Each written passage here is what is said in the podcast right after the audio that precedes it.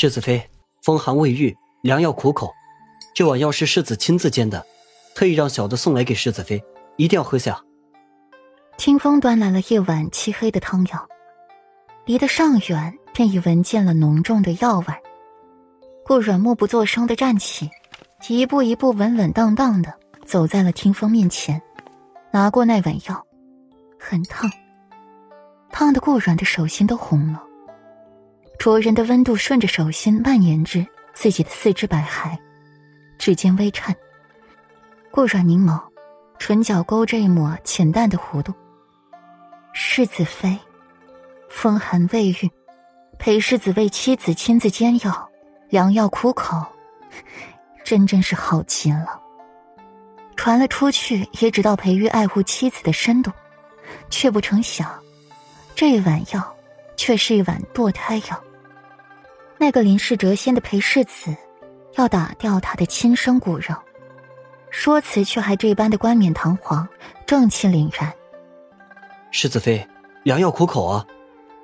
听风单纯的执行裴玉的话，本妃知道了。你先下去，药凉一会儿，我再喝。顾软的凤眸微沉，端着药碗走几步，坐在了一边的美人榻上。清风不敢滞留。屈身一礼，便迅速退了下去。等听风走后，顾软把药倒在了一旁的盆栽里，哐当一声，碗落在了冰冷的地上，一下摔得四分五裂，碎片四溅。听见了屋里的动静，外头的人赶紧跑了进来，看到地上狼藉的一幕，纷纷不知所措。温婉最先回过神来。连上前把顾软扶到一边坐好，又再吩咐其余的小丫鬟将这里收拾干净。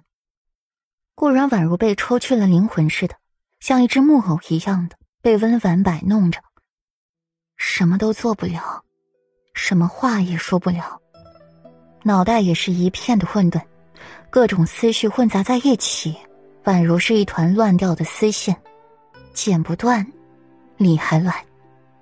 唯有一件事，在顾软的脑子里渐渐清晰，那就是裴玉不要这个孩子，是他执拗固执的，要为了一个不要自己亲生骨肉的男人生孩子，是他自作多情了，是他错了，从一开始便是错的。温婉，你的主子是谁？半晌没得到温婉的回应。顾软却是淡淡展言。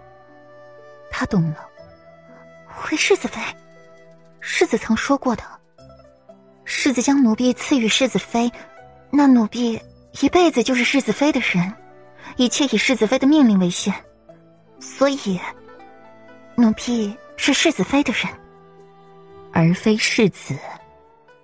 温婉垂眸，沉思良久，在顾软昏昏欲睡时，大声说出来。坚定认真。顾软的心情稍紧，浅笑瞧他：“扶我去外边走走，屋子里空气不好，多是那兰花香薰，与空气里那若有若无的麝香。”裴玉，你的心好狠。为了让他落胎，真是什么肮脏法子都想得出来。顾然想着裴玉身上淡淡的墨竹香味儿。掺着的微弱的麝香时，他的心就痛得滴血，好狠，好狠！温婉不敢质疑顾软的话，请了想要跟随的丫鬟，自己扶着顾软在府中四下散步，不知不觉的走到了老王妃生前的院子。婉君瞧着熟悉的景物，给着顾软一个恍如隔世的感觉。昏暗的凤眸重新燃起了光。